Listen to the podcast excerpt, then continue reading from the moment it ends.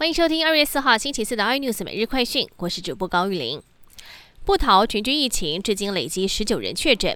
二月四号是疫情发展的关键日，指挥中心今天公布，国内连续五天没有本土病例，但是有一例死亡个案，是按七九九英国籍七十多岁的男性。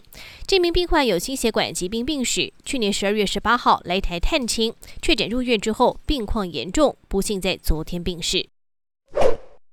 行政院拍板宣布，逐年调高育儿津贴。今年八月份开始，将会从现行的两千五百块调增至三千五百元。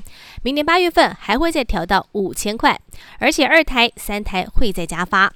到时候也会放宽育儿津贴请领范围，未来领取育儿留职停薪津贴、弱势儿少津贴者都可以并领育儿津贴。外交部再传出好消息。这是我国与盖亚纳外交部经协商之后达成共识，决定在盖亚纳设立台湾办公室。双方已经在一月十一号签署了社处协议，办公室在十五号也会展开初期的运作。美国驻青更是发 Twitter 表示欢迎，这也是第二个以台湾名义设置的外国办公室。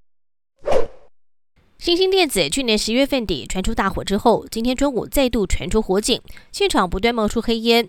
消防单位获报之后赶往现场抢救，立刻疏散临近厂区的九十五名员工，还好没有人受困。